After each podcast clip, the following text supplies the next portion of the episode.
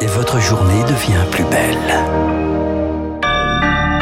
Bon réveil, bonne journée, soyez les bienvenus sur Radio Classique. Lundi 5 juillet, il est 7h30.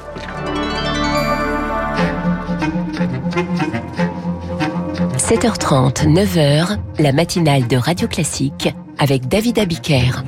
Et à la une ce matin, de l'argent pour les petites lignes et les petites gares. 7 milliards d'euros annoncés par Jean-Baptiste Djebari hier. Bonjour Cyprien Pézeril. Bonjour Charles. Après les critiques sur les inégalités de traitement, le gouvernement veut transformer les gares en pôle de service public. Oui, on connaissait la casquette sur la tête des agents de la SNCF. Eh bien, désormais, ils devront aussi porter celle du postier et jouer le rôle du guichetier de la CAF, la caisse d'allocation familiale. En fait, le gouvernement veut remettre du personnel partout où ce sera pertinent et en particulier dans les 1000 plus petites gares du pays pour qu'il soit notamment possible d'acheter son billet de train autrement que sur Internet. Des gares rurales qui vont donc servir à lutter contre les déserts de services publics. Ce renforcement de la présence humaine annoncé hier s'inscrit dans un plan de 7 milliards d'euros pour les petites lignes, alors que jeudi dernier, la défenseur des droits dénonçait des inégalités entre voyageurs en cause des usagers obligés d'acheter leurs titres de transport à bord auprès des contrôleurs. C'est normalement possible, sauf qu'il y a parfois des majorations quand ce ne sont pas des amendes. Exemple, un billet à 3,50 euros avec une contravention de 50 euros. Jean-Baptiste Djebari, le ministre des Transports, reconnaît qu'il s'agit de situations insupportables auxquelles il entend mettre fin, sans pour autant préciser de calendrier pour ces transformations. Cyprien Pézeril.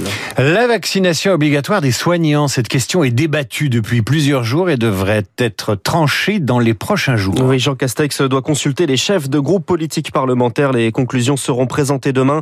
Le calendrier s'accélère alors que la couverture vaccinale est faible chez les soignants. 57% dans les EHPAD, 64% dans les hôpitaux selon la Fédération hospitalière de France. Mais la contrainte passe mal chez les soignants. C'est le cas de Kathleen, infirmière en polyclinique.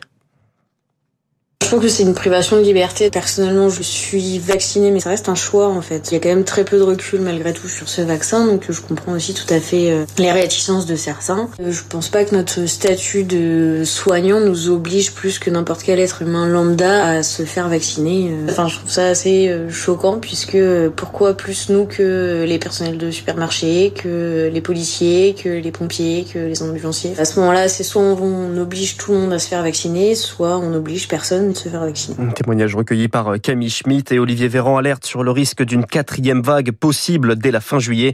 Au Royaume-Uni, Boris Johnson doit dévoiler aujourd'hui son projet pour lever les dernières restrictions. Il dit que le pays doit apprendre à vivre avec le virus. Radio Classique, le journal Charles Bonner. Levé de rideau à Avignon, début du 75e festival, 46 spectacles, 310 représentations. Le public est là, se réjouit le directeur Olivier Pi ce matin dans la Croix. Sans surprise, Marine Le Pen réélue à la tête du Rassemblement national. Lors de son congrès, la présidente maintient le cap et exclut un retour en arrière sur la stratégie de normalisation. Ce devait être euh, une simple bibliothèque en ligne. C'est devenu l'une des entreprises les plus puissantes au monde. Amazon tourne une page de son histoire. Jeff Bezos prend sa retraite. Le fondateur va laisser sa place à Andy Jassy. Euh, toujours président du conseil d'administration, Jeff Bezos veut consacrer plus de temps à sa compagnie spatiale Blue Origin. En trois décennies, Jeff Bezos est donc devenu l'homme le plus riche du monde et un patron reconnu, Eric Kioch. Acclamé comme une rockstar, Jeff Bezos se présente devant des milliers de ses employés d'Amazon pour le concert annuel du mastodonte de la vente en ligne. Quand je regarde cette foule, je suis admiratif. Cette curiosité, cette passion, cet investissement, c'est ça que je vois quand je travaille à vos côtés tous les jours. Un patron généreux, proche de ces Amazoniens comme il les appelle, c'est l'image que cultive Jeff Bezos. Pourtant, le visionnaire d'il y a 27 ans, qui avait lancé ce qui n'était qu'une librairie en ligne, doit faire face à nombre de critiques. Conditions de travail exécrables, non-respect des données personnelles des clients, fraude fiscale, concurrence déloyale, à tel point que l'autorité de la concurrence américaine envisage de démanteler en partie Amazon. C'est dans ce contexte que Jeff Bezos a décidé de se mettre en retrait de son empire. Qui vaut 200 milliards de dollars s'est lancé un nouveau défi, s'offrir l'espace. Regardez la Terre depuis l'espace, cela vous change. Je veux aller dans l'espace, car j'ai attendu cela toute ma vie. C'est une aventure, cela compte vraiment pour moi.